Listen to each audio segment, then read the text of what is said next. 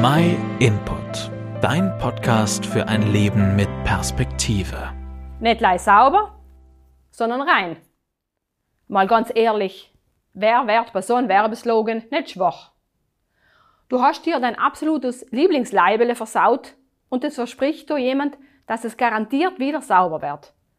Von Hersteller wird viel Geld ausgeben, um ins Verbrauchern zu vermitteln, wie gut das Produkt ist. Dass zum Beispiel lei genau das Waschmittel an jeden Dreck auserwascht. Keiner wäscht reiner oder beseitigt auch den hartnäckigsten Schmutz, seien weitere Slogans von anderen Herstellern. Und klappt man die Werbesprüche, nachher schaffen es die Waschmittel an jeden Schmutzfleck außerzuwaschen obwohl jeder weiß, dass es bei manchen Flecken einfach keine Hoffnung mehr gibt. Reizende Versprechen dächter es einmal zu probieren, denn Kleider machen Leid. Dann wär's echt echt schot, wenn wir in unserer Gesellschaft, wo es Eisere so eine wichtige Rolle spielt, mit Flecken unangenehm auffallen taten. Oder? Wir seien so gut, mit Eiserlichkeiten eine saubere Fassade aufzubauen. Derweil schaut's in uns drin oft ganz anders aus. Da seien die Sachen, die uns beschäftigen, die besser niemals ans Licht kommen sollten.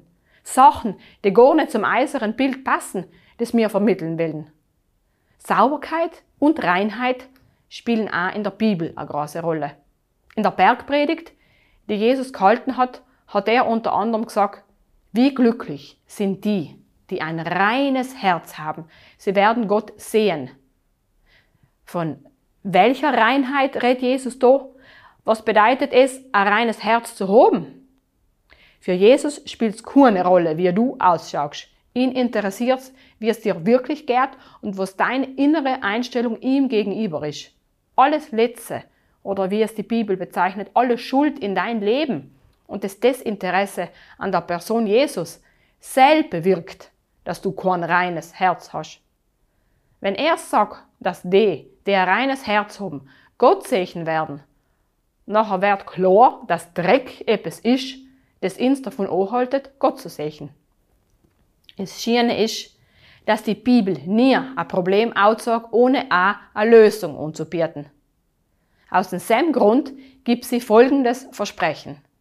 Wenn wir unsere Sünden eingestehen, zeigt Gott, wie treu und gerecht er ist. Er vergibt uns die Sünden und reinigt uns von jedem begangenen Unrecht. Ja, echt. Es klang, wenn du dir eingestehst, dass es die Schuld in dein Leben gibt und Gott um Vergebung bittest. Er bietet dir eine echte Reinigung an und dazu eine persönliche Beziehung zu ihm. Vergiss nicht, es geht nicht um äußere Sauberkeit, es geht um innere Reinheit. Das, was du da ganz kurz und knapp gehört hast, kannst du in der Bibel viel genauer nachlesen. Melde dich gern bei uns, wenn du Fragen dazu hast oder keine eigene Bibel hast. Wir helfen dir gern weiter. Vielen Dank, dass du den My Input Podcast gehört hast. Wenn du mehr wissen willst, geh auf unsere Website myinput.it oder folge uns auf YouTube, Facebook und Instagram.